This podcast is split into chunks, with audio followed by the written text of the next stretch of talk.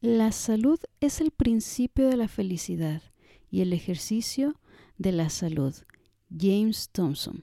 Bienvenidos familia. Nuestro tema de hoy es el deporte como propulsor de la salud infanto-juvenil. En este episodio hablaremos a detalle sobre qué es la deportología, los beneficios que tiene el deporte en la salud, qué es lo que se tiene que cuidar al hacer una disciplina deportiva, entre otras cosas. Para este episodio tengo el gran gusto de contar con la presencia desde Argentina del doctor Santiago Cuetel, médico pediatra deportólogo. Tiene también certificado en nivel 2 de ISAC como antropometrista. Tiene formación en nutrición deportiva y ha trabajado en deportes de alto rendimiento en fútbol en las divisiones inferiores del Club Atlético Banfield y como médico del plantel superior de clubes de ascenso, así como en disciplinas como el vóley, el rugby y boxeo. Asesoró al Ministerio de Seguridad de la Nación en materia de medicina deportiva. Fue coordinador médico de los Juegos Olímpicos de la Juventud y es director de Deportología Pediátrica, que es la web más importante de Latinoamérica sobre medicina deportiva pediátrica. Dejaré en la descripción del episodio y en las redes sociales los datos del doctor si les interesa saber más del tema. Espero disfruten de esta plática con mucho valor aquí se las dejo. Hola, ¿qué tal familia pambolera? Soy Carolina Navarro y esto es Mamá Pambolera. Soy una amante de los deportes y apasionada del fútbol, pero sobre todo lo soy de mis hijos. Estas pasiones me han llevado a crear este podcast para poder compartir con todos los padres de familia información útil que les ayude en ese bello proceso de desarrollo y crecimiento personal de sus hijos a través del deporte. Queremos niños fuertes, sanos, pero sobre todo felices. Impulsemos el deporte. Comenzamos. Hola, ¿qué tal familia pambolera? El día de hoy tenemos un tema súper importante e interesante que como padres de familia es lo que más nos preocupa, que es la salud de nuestros hijos. Hablaremos sobre uno de los beneficios que tiene el deporte, que es la prevención de enfermedades. Y para hablar de ello tengo el gran gusto y honor de contar con el doctor Santiago Cueitel, médico pediatra y deportólogo especialista también en medicina deportiva, con formación en nutrición deportiva, fue coordinador médico de los Juegos Olímpicos de la Juventud, es director de Deportología Pediátrica, que es la web más importante de Latinoamérica en esta especialidad, por mencionar algo. Doctor Santiago, muchas gracias por estar aquí. En verdad agradezco el que haya aceptado la invitación y compartir su tiempo, conocimientos, experiencias con nosotros. Sea bienvenido. Bueno, Caro, muchas gracias por la invitación. Es un gusto eh, estar aquí compartiendo este, este rato con ustedes y espero, bueno, que lo que podamos hablar y los conceptos que puedan salir de nuestra conversación ayuden a cuidar y a promover y a preservar la salud de los chicos, fundamentalmente. Así es, doctor, es algo que, nos interesa mucho y yo creo que sobre todo a partir de esta pandemia es lo que nos ha puesto también como en mucha reflexión, ¿no? Cómo es que estamos llevando nuestra vida, cómo estamos cuidando nuestra salud y sobre todo pues en los pequeños. Doctor, pero antes de iniciar con, el tema medular que, que tenemos y todos los conceptos, me gustaría primero que nos compartiera en qué momento o qué fue lo que marcó para que Santiago Cuetel le diera ese gusto por la medicina, el deporte. ¿Cómo surgió, doctor? Bueno, en realidad eh, yo siempre fui deportista. Eh, no llegué a ser deportista de elite, pero sí eh, de competencia intermedia. Y pasé por diferentes disciplinas. Jugué al fútbol, jugué al vóley, este, hice artes marciales y después algunos otros deportes en forma más recreativa. y cuando llegué, mi, acceso a la medicina no es, no es convencional, porque yo cuando terminé el colegio secundario, quería hacer eh, biología y quería hacer, dedicarme a la parte de genética. Y después de hablar con un amigo de la, de la familia, me dijo, bueno, si vas a hacer genética en humanos, ¿por qué no haces medicina? Yo, eh, haciendo caso del consejo, me, anoté en medicina, ¿no? y la verdad que después lo que me gustó de la medicina era completamente diferente a lo que tenía pensado originalmente, y lo que me gustaba era el trato con la gente, con los pacientes, ¿no? Y, no me gustaba la idea de estar metido en un laboratorio eh, horas y horas, días y días. Eh, al terminar mi carrera de medicina, eh, empecé a pensar qué quería hacer, qué especialidad, y en Argentina no existe la medicina del deporte como una eh, residencia médica. Entonces, yo primero quería tener como una formación como más sólida, entonces tenía que elegir entre eh, la clínica de niños o adultos, que era lo que más me gustaba, y me gustan mucho más los chicos que, que los adultos, ¿no? Eh, entonces elegí pediatría y cuando estaba ya al final de mi formación de pediatría, eh, empecé a sentir de nuevo ese palpitar por la, por la medicina deportiva.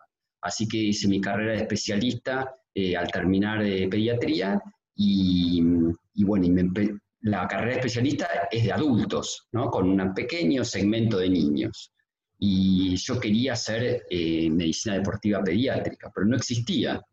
Eh, entonces un poco como que la inventamos. Este, empezamos a trabajar desde la combinación de la medicina del deporte con la pediatría y, hacer la propia experiencia. Si bien a nivel mundial hay referentes en el área de esta, la medicina deportiva pediátrica, pero tampoco tienen una especialidad, ¿no? Y bueno, y este año, en el 2020, a pesar de ser el peor año de nuestras vidas, tal vez, eh, empezamos con un diplomado en medicina deportiva pediátrica en la Universidad Favaloro, acá en Argentina. Y lo que tiene bueno es que tiene dos formatos, uno presencial y otro virtual. Entonces estamos contando con la participación de un montón de, profesionales de las ciencias del deporte eh, de toda Latinoamérica, lo cual es un gustazo y es un honor. Sí, digo, porque realmente, digo, qué buen consejo le, dieron para empezar, que, pudiera tomar ese camino de, la medicina. Y pues sí, ¿no? Digo, cuando uno ya tiene pues ese gusto, ese gusanito, pues de alguna manera eh, pues se toma el camino y, qué padre que, lo pudo realizar. Y pues mi admiración también, ¿no? del buscar, ok, si no existe, pues bueno, vámonos haciendo, vamos, este, preparando y todo y eh, buenísimo que ahora haya esa oportunidad de, esa profesionalización eh, en algo tan bonito, ¿no? Que es combinar esa parte del deporte, los niños y todo que a mí pues en lo personal me, me encanta también. Y justo, doctor, este también me gustaría ahora seguir con, esa parte, digo, porque como usted lo dice, no, no existe, bueno, no existía y es muy, no es tan común eh, este concepto de deportología. Entonces, cuéntenos eh, qué es, ¿no? Para, digo, conocemos algo de que la medicina del deporte y todo, pero como tal deportología, pues realmente pues no es, no es nada común. No, la medicina deportiva es como un médico clínico del deporte, en donde lo que tiene que hacer este médico clínico es cuidar la salud del deportista, sea de adultos o de niños, eh, ver qué cosas pueden poner en riesgo la salud de, la persona por la práctica deportiva y después, por otro lado, cómo optimizar el rendimiento de acuerdo a los niveles de cada uno, ¿no? Porque hay algunos que hacen deporte completamente recreativo, otros de nivel intermedio y otros de, elite. Entonces, nosotros lo que intentamos es que dentro de la mejor performance deportiva, eh, siempre preservar la salud. ¿Bien?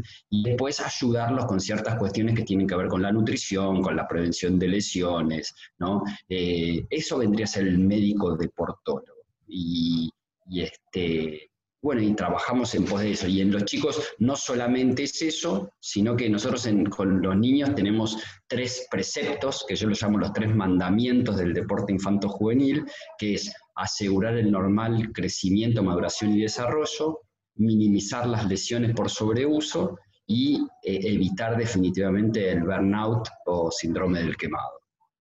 Ah, ok, doctor. Y por ejemplo, este, aquí me sale otra pregunta, digo, porque pues definitivamente la deportología pues va muy encaminado a, estos infantes que hacen algún ejercicio, deporte, actividad física.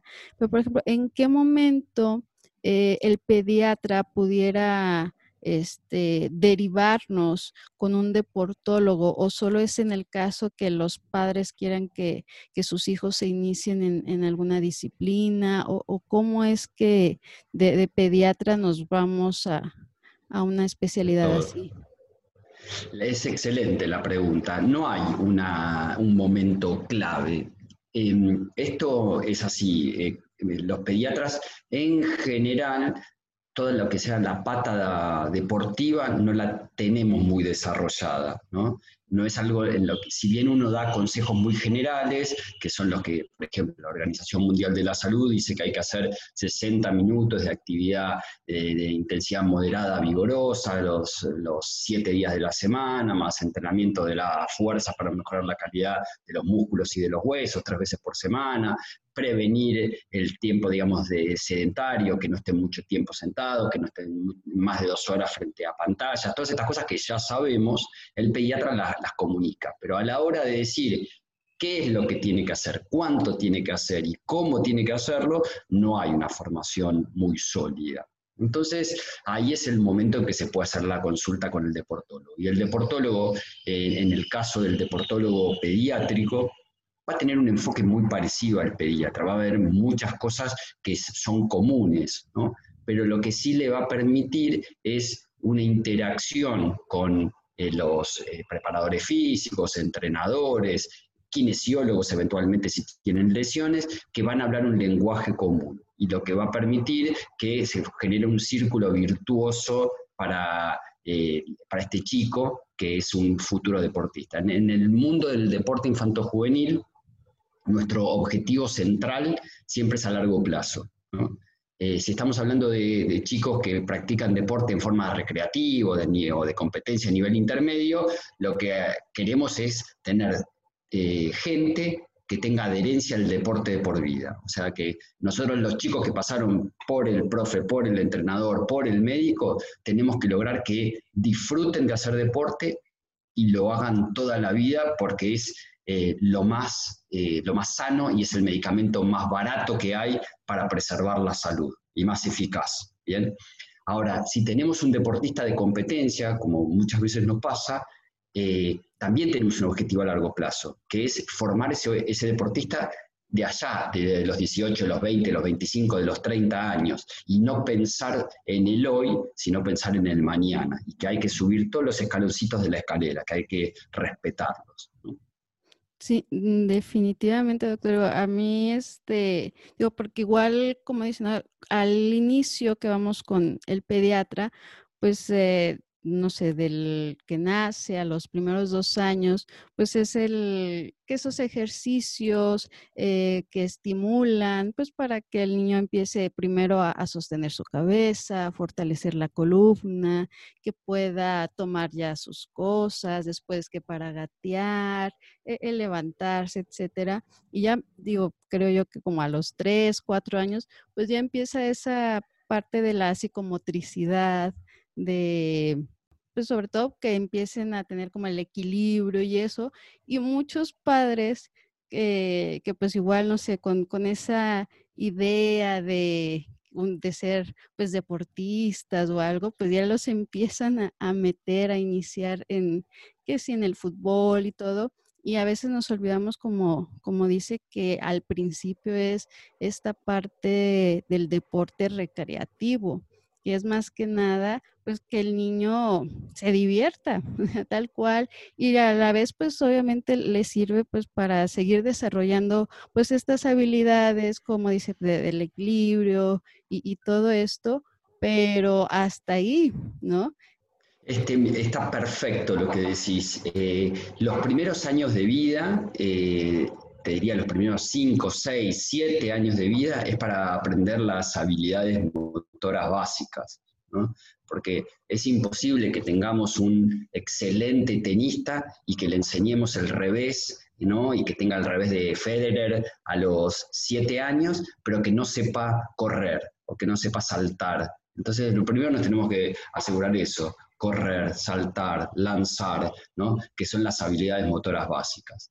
Em, y, esto em, está íntimamente relacionado con una cosa que se llama la especialización deportiva precoz. La especialización deportiva precoz está vinculada íntimamente con em, el aumento de las lesiones por sobreuso. O sea que cuanto más temprano te dedicas a una disciplina deportiva en particular, más riesgo de tener lesiones por sobreuso. Las lesiones por sobreuso son lesiones que se producen por microtraumas repetitivos, ¿bien? pero que no son por hacer mucha fuerza, una, no es por una intensidad elevada, sino que son cargas submáximas, cargas bajas, pero siempre, siempre, siempre la misma carga sobre una eh, estructura inmadura todavía.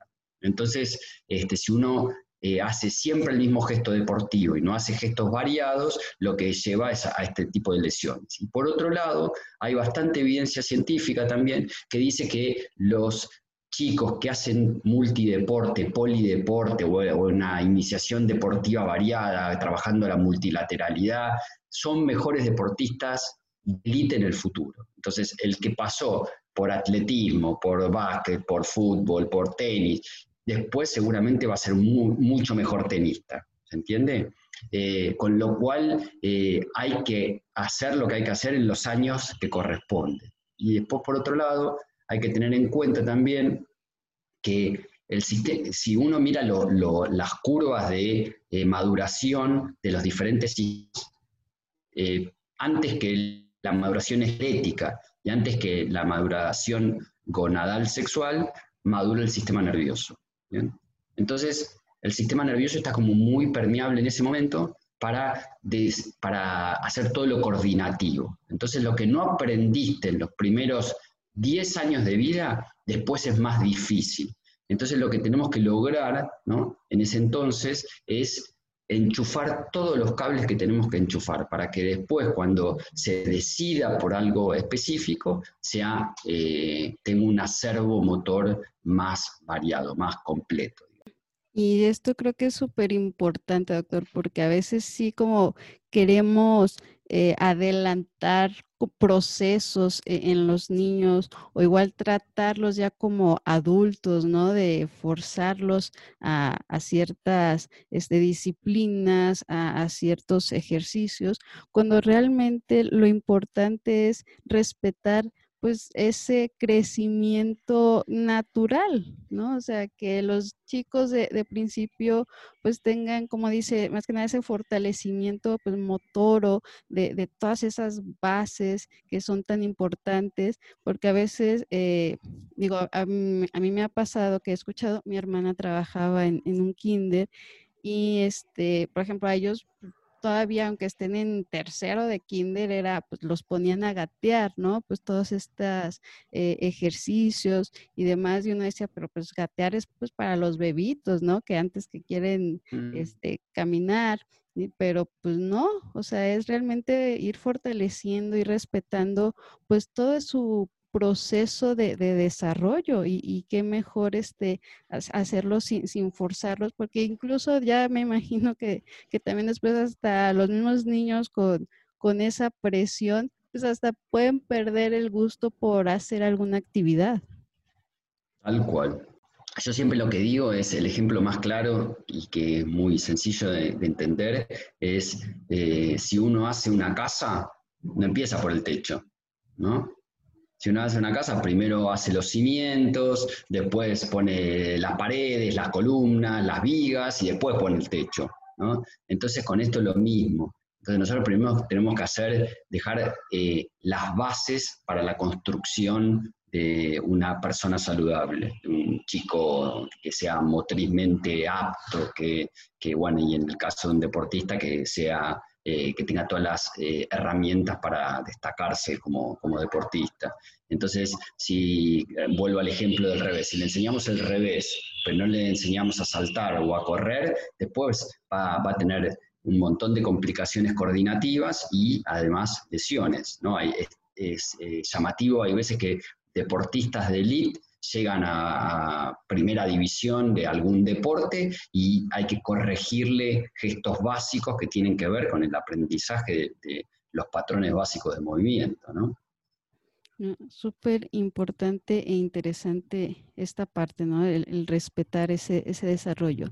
Ok, doctor. Y por ejemplo, bueno, el deporte sabemos que tiene muchos beneficios en la vida del ser humano, en lo físico, en lo cognitivo, en lo psicosocial. Y este, a mí eso me, me ha quedado muy claro porque, pues bueno, yo este, desde chiquita he hecho deporte y entonces la verdad es que mi intención es también, pues, obviamente, promover e, este deporte, impulsar y qué mejor que sea desde, desde chiquitos, ¿no? Y concientizar este, a, todos los padres de familia, pues precisamente de todos estos beneficios que, que se tiene. Y bueno, ya en el punto específico de lo que es el, área física, este, si nos puede, por favor, explicar, ¿no? Eh, ¿Cómo es que influye precisamente el deporte en esta prevención de, de enfermedades?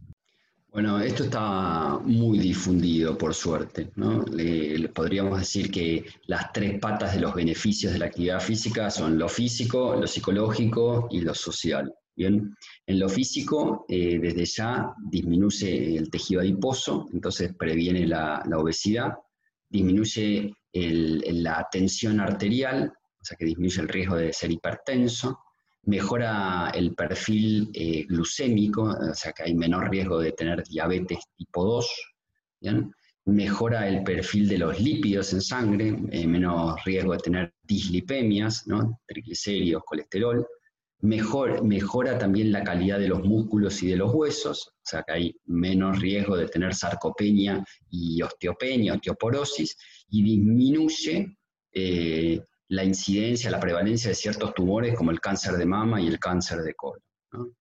Después, por otro lado, en lo psicológico, eh, los chicos al, realizar deporte o actividad deportiva mejoran la autoestima, mejoran la autoconfianza, disminuyen sentimientos de, em, depresión, que cada vez se ve más. Eh, y por otro lado, los que ya hacen actividad deportiva concreta, ¿no? organizada, eh, tienen, empiezan a incorporar ciertos valores como son el respeto por el oponente, el respeto por el compañero, el respeto por el adulto, que puede ser el director técnico o, el árbitro. también lo que es muy importante es esta, este aprendizaje de que para lograr un objetivo tenemos que trabajar en pos de ello y que no nos va a llover, no nos va a caer mágicamente del cielo. Entonces la perseverancia, la constancia, la dedicación, el esfuerzo, ¿no? Y en lo social, que la solidaridad, el compañerismo y en definitiva el trabajo en equipo. ¿no? Hoy el mundo es trabajo en equipo. el, tener que hacer la interdisciplina. En el deporte lo hacemos mucho porque eso redunda en, el beneficio, se hace un círculo virtuoso para el deportista. Eh, pero el que va a la oficina también tiene que trabajar en equipo, porque nadie sabe todo. Los todólogos y la todología no existen más. Entonces, o por lo menos en, en el mundo moderno. Y entonces hay que poder hacer esto. Y de hecho, si te fijas, en empresas, en, general, contratan gente para afianzar esto. Entonces, esto si lo tenemos aprendido desde chicos, es un valor que nos sirve para toda la vida. Sí, mm, definitivamente. Yo, pues como le comento, desde chica he hecho deporte y la verdad es que me, queda clarísimo pues todos estos beneficios que, bien menciona que, que, tiene el deporte y cómo es que al realizarlos desde pequeños, pues ayuda definitivamente a que se vuelvan esos hábitos saludables, a precisamente a tener esos eh, valores que en nuestra vida adulta definitivamente nos ayudan muchísimo, Entonces son eh, beneficios a largo plazo, como mencionaba en un principio, ¿no? El, el buscar hacia adelante, hacia el futuro, y no solo para aquellos que se quieran dedicar al deporte como profesión. Incluso digo, pues, yo, yo no soy este deportista profesional, pero dentro de, mi campo, pues tengo esos valores que definitivamente me, ayudan muchísimo, ¿no? En, en, en, el día a día y como dice, esa parte de la solidaridad, el trabajo en equipo, definitivamente es como que de las cosas más, más padres que, que, se, que se aprenden dentro de, de todo esto. Y doctor, por ejemplo, desde el punto de vista de la deportología, de la medicina deportiva pediátrica, según pues todas estas etapas de, la vida, el crecimiento, el desarrollo, ¿cuáles serían como los deportes ah, más recomendados en cada etapa o, las actividades físicas en cada etapa? Bueno, la pregunta está buenísima eh, porque es una pregunta habitual y no hay respuesta para eso. No hay un deporte que sea mejor. Por ejemplo, siempre la natación tiene ese halo de cosa completa ¿no? y que sirve para todo y sin embargo es un deporte sin impacto, entonces no mejora la calidad de los huesos, no tiene una mejora de la densidad mineral ósea, de la masa esquelética, ¿no? Eh, con lo cual yo les diría que eh, lo, importante es en los primeros, en la edad escolar, ¿no? afianzar el, todo lo que tiene que ver con el multideporte, aprender todo lo que se pueda, todo. ¿no? Entonces, eh, estos, planes de iniciación deportiva eh, son muy interesantes. Entonces, hacer eh, todo lo que tiene que ver con la, con la coordinación y el aprendizaje de, de, todos los gestos motores posibles y que, bueno, entonces por ahí combinar ¿no? diferentes disciplinas. Disciplina, por ejemplo, si uno juega al fútbol, también estaría bueno que haga algo que tenga que ver con el desarrollo de las habilidades del tren superior. Y por otro lado, también si uno hace un deporte conjunto, también por otro lado, está bueno estar solo a veces, porque la vida a veces también te da eso de estar solo. Entonces, defender, no, es lo mismo cuando son, supongamos que es de fútbol, son 11 jugadores y estás vos y hay 10 más, y bueno, en algún momento uno está, tiene una laguna y está pensando en otra cosa, hay otros 10 que están corriendo o están concentrados. Bueno, cuando estás solito con la raqueta de tenis en el court, este, no podés estar pensando en los pajaritos, entonces te ayuda la concentración y un montón de cosas más. Y por otro lado, también no es lo mismo la frustración individual que la frustración colectiva, ¿no? Entonces, esto es importante. El deporte te enseña, esto es buenísimo, el deporte te enseña a ganar, pero también te enseña mucho más a perder, porque son muchas más las veces que perdés que ganas. Entonces, em, cuando uno tiene esa posibilidad de aprender a tolerar la frustración y aprender algo muy importante que se llama resiliencia, que es salir fortalecido de, situaciones desfavorables, te, dio eh, algo para la vida que te queda para siempre. Es esas cosas que te marcan y que te ayudan, que a ese día subiste un escalón. Y eso es súper importante, sobre todo en, estos tiempos, porque a veces digo, me pongo ahorita a pensar que dejamos a veces ganar a nuestros niños, ¿no? Para que se sientan siempre ganadores, que no se pongan tristes, pero realmente hay que permitirles esa parte de sentir la, frustración. Tal cual, tal cual.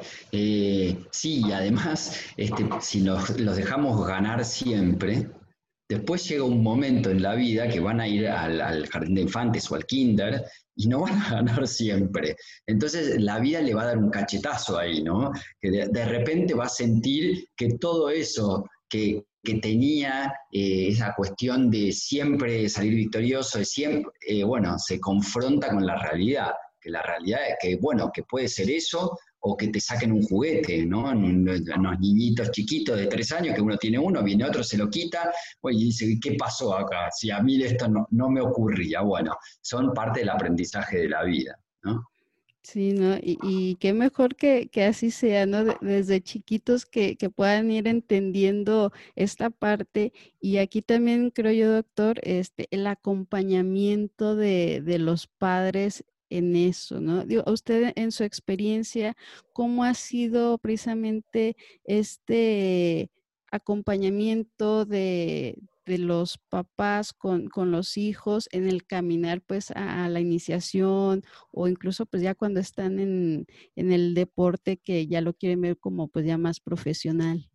yo te voy a contar una cosa porque eh, yo como hablo pareciera que estoy en un nivel superior del entendimiento de la vida y del deporte y no es así, y no es así. Soy padre, ¿no? tengo hijos y por ahí eh, cuando los errores que comete uno con el más grande, por ahí no lo comete con el más chico, pero a mí me pasó particularmente, mi hijo, eh, el más grande, jugaba al fútbol, juega al fútbol, no profesional, pero juega de nivel intermedio, ¿no? Entrena tres veces por semana, juega los fines de semana. Eh, y cuando era chiquito yo iba y creía que era eh, el, el, entrenador, pensaba que era Marcelo Bielsa, ¿no? Entonces le daba indicaciones. Y hasta que un día pasó, debería tener nueve años, no sé cuántos años tenía, pasó por al lado de la línea y me dijo, papá, y ahí se terminó, y ahí entendí todo. Y eh, que un nene de nueve años te enseñe tanto, tanto, es muy fuerte, es muy fuerte. Eh, realmente lo sentí como, uy, Dios, como, ¿qué estoy haciendo, no? Em, y de ahí me di cuenta que el, lugar que me correspondía era el de, de alentar y acompañar, ¿no? Y después si él me preguntaba algo, yo podría decirle algún comentario que, pero que yo la verdad que lo, que terminaba diciendo es, mira, el que te tiene que explicar cómo hiciste esa jugada, si está bien, si está mal, es el, director técnico, que es el que estudió para eso.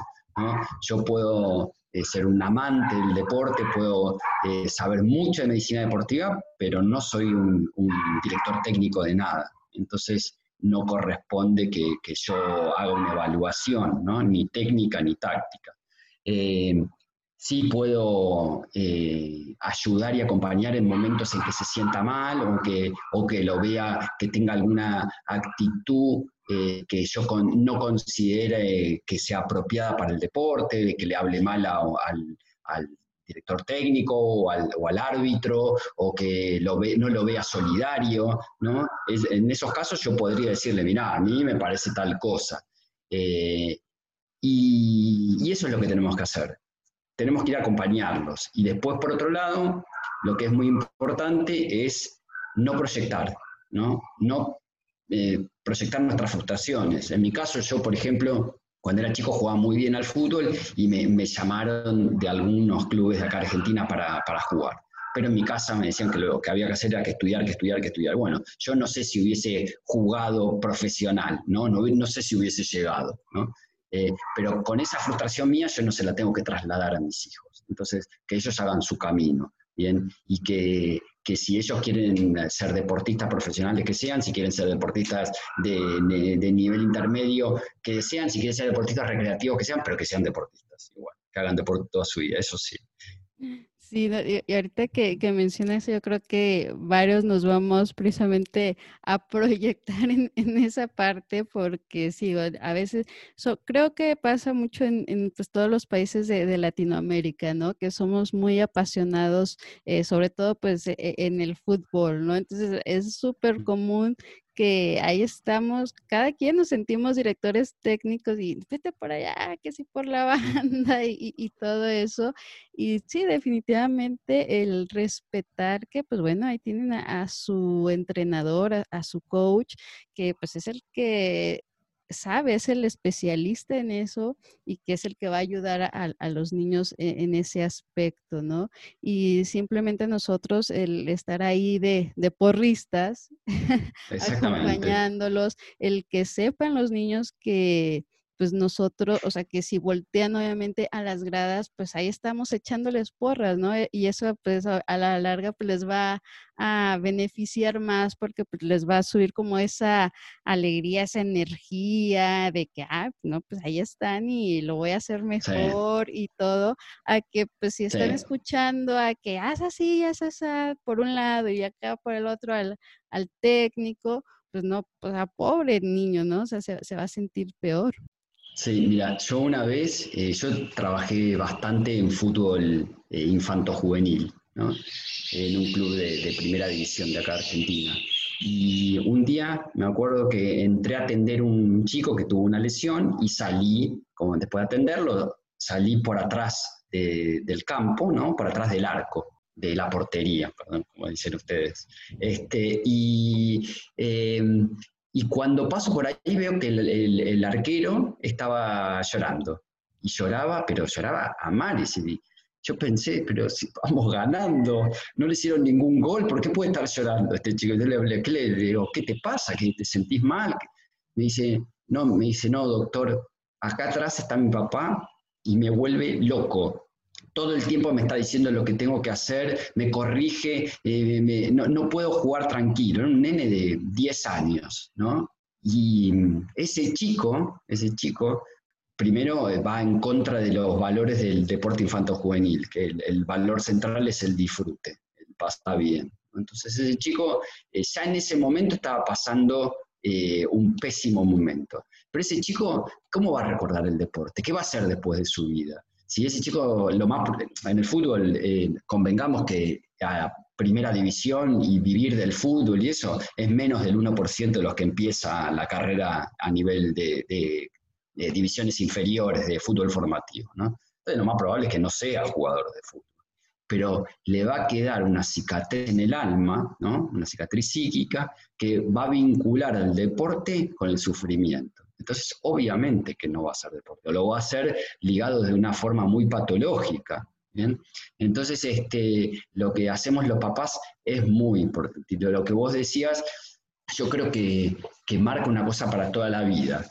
Em, y no solamente por esto del, del, aplaudir, del acompañar y del fomentar, sino seguramente, seguramente, ese chico que está ahí jugando se va a acordar de por vida que el papá, que la mamá estaban en las gradas. ¿Eh? y eso es algo que lo va a acompañar, claro, lo va a acompañar toda su vida.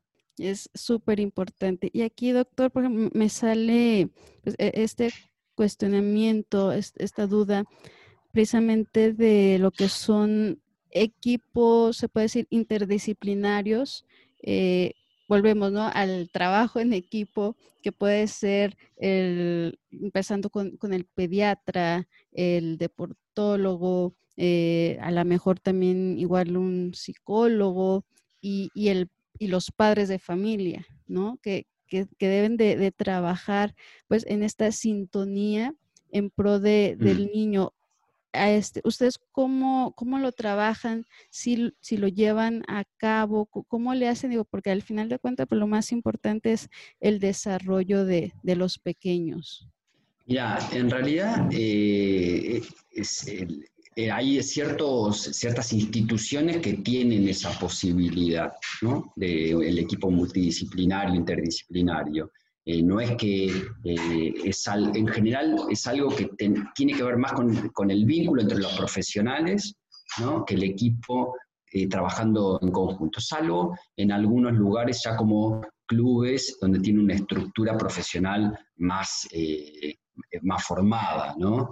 Em, y está bueno también, yo no sé si en México existe, en Argentina no, pero en Estados Unidos sí, hay una liga de padres, por ejemplo, de eh, acá hacen el seguimiento de los, de los deportistas. De hecho, en Estados Unidos, viste que los menores de 10 años no pueden cabecear, ¿no? Los chicos menores de 10 años no les permiten cabecear por el riesgo de conmoción cerebral, ¿no? Entonces, este, y esto surgió eh, por una medida, por una, por la acción de esta liga de padres que protegen la salud de los chicos, de los futbolistas infantiles.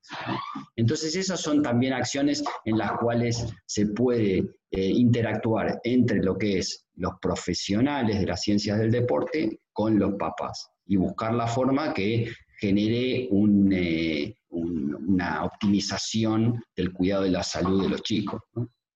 Eso está buenísimo. La verdad es que yo no sabía, pero la verdad es que sí, al final, como dicen, también a los padres nos interesa la salud y que si en algún momento dado, eh, tanto los niños que ya quieren como esa profesionalización de, estar en, en alguna disciplina deportiva, pues irlos llevando de la mano de, esa manera, con, ese cuidado. Y aquí me entra, doctor, este, digo, moviéndonos pues a, otras este, preguntas. Eh, por ejemplo, en el caso de, niños eh, que ya tienen como padecimientos crónicos, eh, como lo que es la, obesidad, ya una diabetes o alguna enfermedad, no sé, congénica, cardíaca o, respiratoria, ¿cuáles son las recomendaciones eh, para, en, el caso pues de que quieran hacer algún deporte, cómo, se lleva ahí?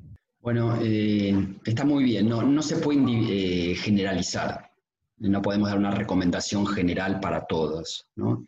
Eh, sí que eh, para cualquier tratamiento, eh, para cualquier práctica deportiva de un chico con una patología ya conocida, él tiene que empezar por el pediatra. Entonces el pediatra eh, tiene que hacer una evaluación del estado de salud y en base a eso eh, determinar qué posibilidades tienes y qué limitaciones Y esto muchas veces eh, tiene que ver también con, con la interacción con el, con el especialista. Por ejemplo, si es un, un, niño que tiene una cardiopatía congénita, bueno, el cardiólogo pediátrico determinará hasta qué grado de actividad puede tener.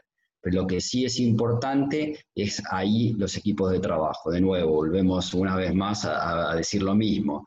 Entonces, que los médicos determinen cuáles son las posibilidades de ese chico y cuáles son las limitaciones y que interactúe con, eh, puede ser el, profesor de educación física, o puede ser el kinesiólogo, o puede ser la nutricionista o el nutricionista, ¿no? Eh, que de esa manera eh, se va a favorecer el cuidado de la salud del chico. Y en general, eh, no, esto de no generalizar es importante porque no se puede generalizar para todas las enfermedades y tampoco dentro de una misma patología decir que todo es igual. Entonces es muy importante la individualización. Y es una, aparte es uno de los principios del entrenamiento deportivo, que se llama eso, la individualización del entrenamiento. Entonces tenemos que saber cada chico en qué lugar está y hacia dónde puede ir. Definitivo, porque sí, digo, hay chiquitines que, que imagino que si tienen algún tipo de, de estas e, enfermedades, obviamente pues ven ahí en, la ventana pues a otros corriendo y demás, pero lo mejor es estar eh, conscientes primero pues de que hay algo que hay algún tipo de, delimitación y que pues ahí en conjunto pues todos este, trabajar, ¿no? Digo, para que pueda tener la vida más normal posible, que pueda hacer también pues ese tipo de cosas. Yo iba, estaba esperando que termines para decir exactamente lo mismo. Eh, la mayoría de las patologías que nombraste permiten una vida eh, normal, ¿no? Una vida eh, feliz, eh, con, sin, sin, limitaciones importantes.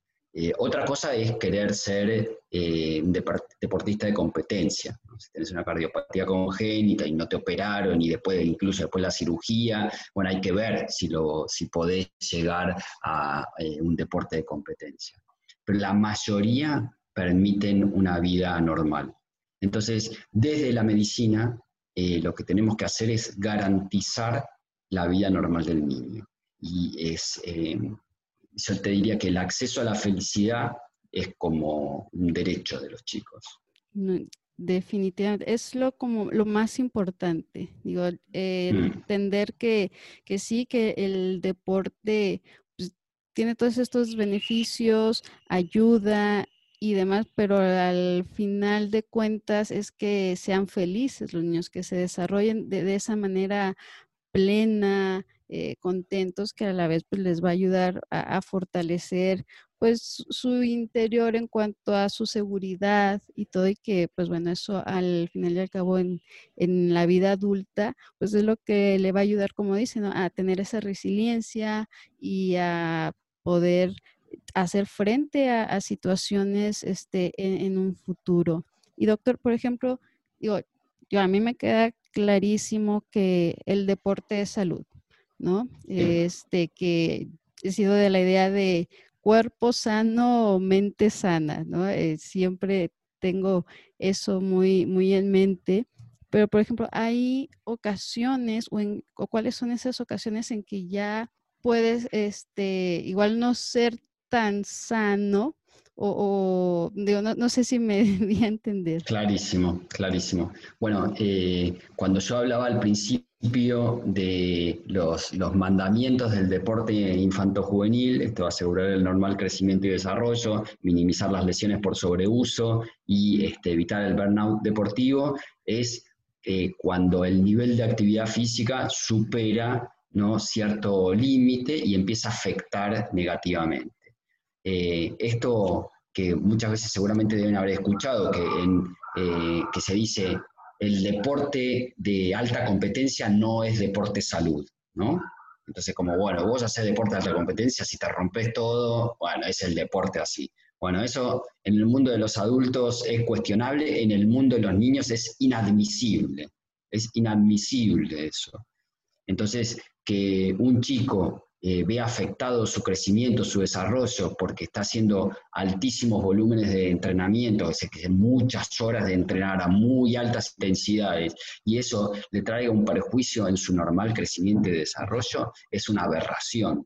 Y, este, y que un chico se esté lesionando todo el tiempo, porque también porque entrena muy duro, tampoco lo podemos permitir. Ojo que yo no soy eh, a ver, yo no soy la madre Teresa de Calcuta, no es que si veo un chico que, porque si a mí me viene a ver, yo de hecho, como vos me presentabas, fui coordinador de los Juegos Olímpicos de la Juventud. De que existen Juegos Olímpicos de la Juventud, la, la edad de inicio de deporte de alta competencia se bajó, porque ahí apuntan chicos de 16 años, ¿no? Entonces entrenan muy duro para poder llegar a ese altísimo nivel. Eh, y si a mí me viene a ver, eh, por ejemplo, gimnasia artística es un caso, gimnasia artística femenino es un caso paradigmático, ¿no? que tienen su pico de rendimiento en general entre los 16 y los 18 años. Si vos vas a un juego olímpico de adultos, las gimnastas tienen entre 16 y 18 años, o entre 15 y 18. ¿no? Eh, con lo cual tienen que empezar muy tempranamente y tienen que hacer una cantidad de entrenamientos, esas famosas 10.000 horas o como, quieran llamarlo, una cantidad de, de, entrenamiento que le permita llegar a ese pico de rendimiento, por ejemplo, seis años antes que lo que hacen los, el mismo deporte, pero masculino. Entonces, esto empieza a entrenar mucho y tienen un montón de consecuencias. Si a mí me viene a ver una nena de gimnasia artística de 12 años que tiene un problema, ¿no? Viene con los padres, y yo le digo, lo que vos estás haciendo es una aberración, es, eh, no, es, eh, no es digno, es una barbaridad. Lo primero que va a hacer me dice, muchas gracias doctor, y se va al médico de al lado, ¿no? Entonces, mi estrategia no es esa, porque sería, a ver, yo podría dormir más tranquilo y decir, bueno, los preceptos y bla, bla, bla, este, pero yo lo que tengo que hacer es lograr que esa nena que le está pasando todo eso haga la misma, el mismo deporte, la misma intensidad, pero cuidando su salud. Y se puede hacer, y se puede hacer. Entonces requiere muchos controles, requiere mucho seguimiento, pero lo logramos. ¿bien? Entonces cuando pasa eso, estamos ahí para asegurar que crezcan bien. ¿bien? Eh, no podemos permitir que una chica que iba a medir unos 60 mida 1,40, ¿no? no lo podemos permitir. No podemos permitir que una nena, por hacer eh, la hiperextensión de la zona lumbar se rompa, hay una espondilolisis, se rompa una partecita de la vértebra y tenga desfasada las vértebras, una espondilolistesis. No podemos permitir esas cosas. Entonces tenemos que trabajar de una forma para asegurar ese deporte que están haciendo en ese marco tan competitivo, pero que no le genere un problema serio de salud. Híjole, sí, porque ahorita que, menciona eso, yo he visto por ahí algunos videos que, luego andan ahí rondando en, internet de niñas. Hay uno en particular que me quedé sorprendida. Es una niña, ¿qué será? Yo creo que unos seis añitos y está pero con unos músculos increíble y haciendo mm. ejercicios y todo. Y digo, digo, wow, ok, la niña, pues, claro que pues, tiene una habilidad, o sea, se le nota, pero también en qué cabeza cabe ponerla a hacer todo eso cuando mm. todavía está en su mero desarrollo, ¿no? O sea, le estás ahí limitando a que realmente, pues, primero disfrute realmente lo que es la, infancia, porque ya ahí está ella como que muy metida, muy enfocada, no sé, este, en, esa parte de, del, ejercicio, del deporte, y este,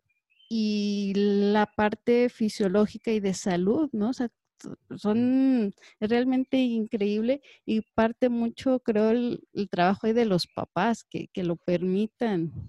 Sí, eh, con eso yo voy a decir algo en favor o en pos de esa gente. Eh, hay algo que los deportistas de ultra elite, ¿no? los deportistas del tope, de top, no son gente normal no son gente, tienen un fuego adentro que el resto de la gente no lo tiene. Entonces, eh, esas chicas que les gusta entrenar seis horas por día, seis veces por semana, eh, son diferentes al resto de, gente. Lo mismo que puede ser un chico, una chica, una nena, un nene que estudie piano seis, ocho horas por día. Eh, porque hay algunos que los tienen con el látigo, pero la mayoría de esos no, ¿no? Entonces, es que son, tienen esas personalidades especiales, ¿no? Y bueno, en la medida que sea algo saludable y elegido por los niños y que lo disfruten, todo eso, bueno, habrá que acompañar, como yo decía, a preservar, promover la salud. Ahora, si eso es porque hay un tirano que le está obligando a hacer todo eso, bueno, es prácticamente una situación de abuso infantil.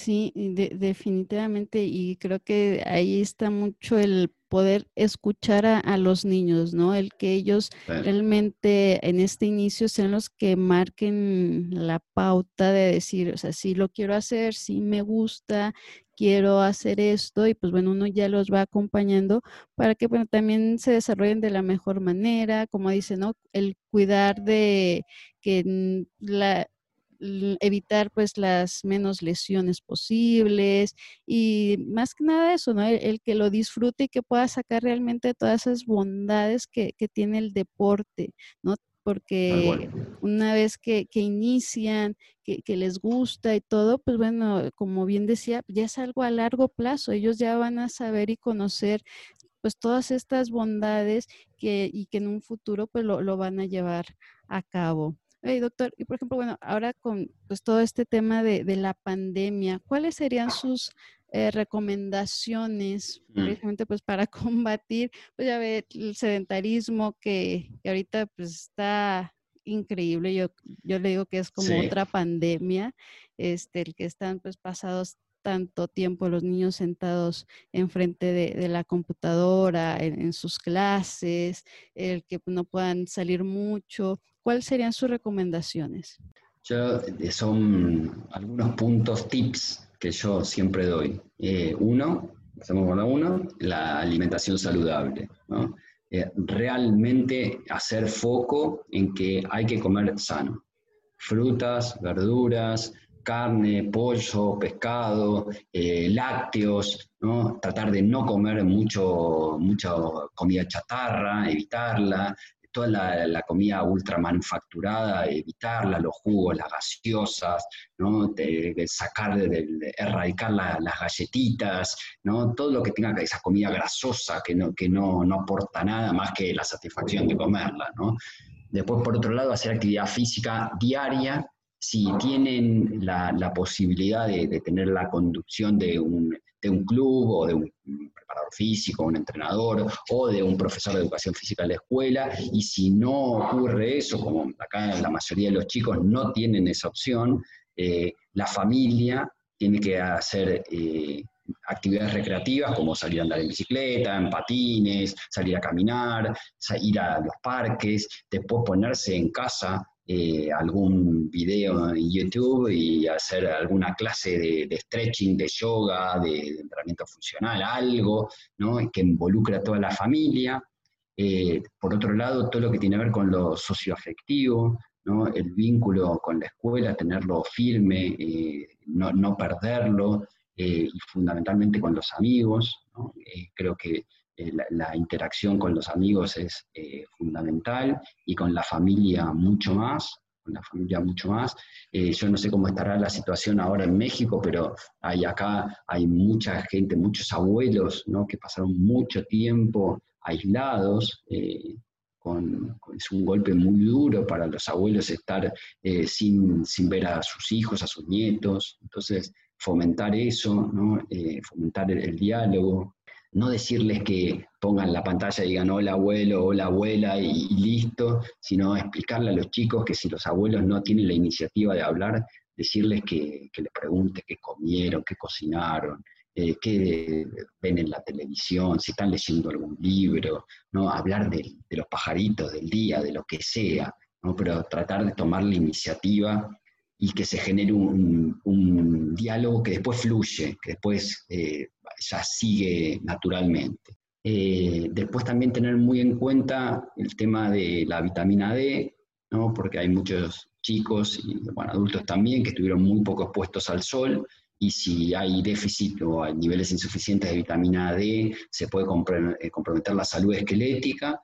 Y por otro lado, eh, la vitamina D participa activamente en el sistema inmunológico, entonces ponerse en contacto con sus, médicos y ver si necesitan algún tipo de suplemento de vitamina.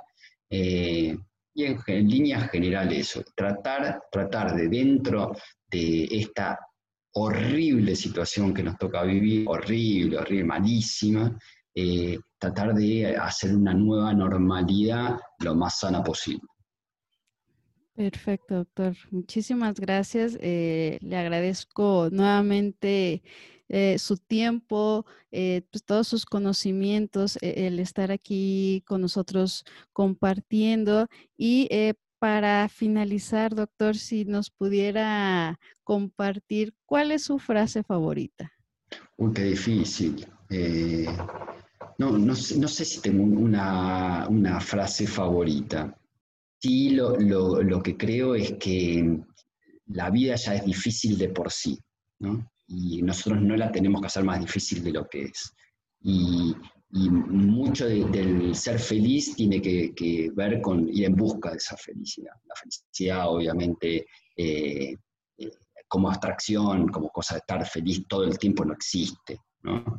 Pero eh, uno tiene que ir en busca de los buenos momentos, porque la vida es corta y hay que disfrutarla, hay que pasarla bien. No, no sirve vivir siempre hiperconcentrado en las obligaciones y los problemas, e incluso también los problemas y las obligaciones hay que tratar de, vivirlas con, la mayor sabiduría e inteligencia para que no nos afecte negativamente. Entonces, eh, nada, eso, ir por los sueños, diría eso, vayamos por los sueños.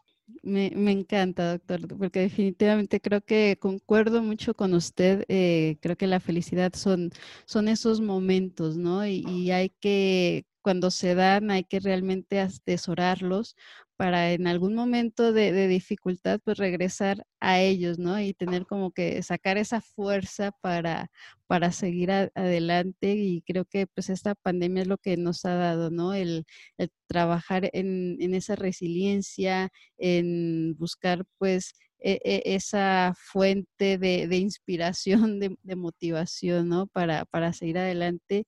Y me encanta la parte también de seguir los sueños. Es tan importante el, trabajar por ellos. Y este, no, mm, otra vez, doctor, muchas gracias en verdad por, por acompañarnos, por, por todo su, su, tiempo, que bueno, sé que es un recurso también muy valioso. Entonces, mil gracias por ello, doctor. ¿Y este, en dónde lo podemos encontrar, doctor? Si nos puede compartir este, su información. Sí, como no. Bueno, Caro, te agradezco muchísimo. Fue un placer. Eh, fue una charla muy linda, eh, súper cordial. Eh, me parece que enriquecedora para, para los dos. y para seguirme, ver un poco las cosas que yo hago, tanto en Instagram como en Facebook, entran en Deportología Pediátrica y ahí tienen todas las publicaciones que hacemos con frecuencia y si quieren algo ya más profesional, en LinkedIn, Santiago Cuaitel, como es mi, nombre y apellido. Así que gracias a los que estuvieron del otro lado. ¿eh? espero que esta, hablé un montón, pero espero no haberlos aburrido y a buscar de nuevo muchas gracias.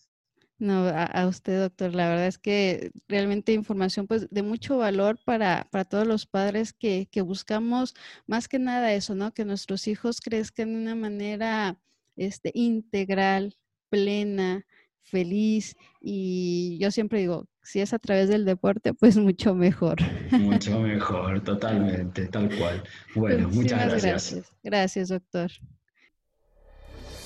Muchas gracias familia pambolera por acompañarnos el día de hoy.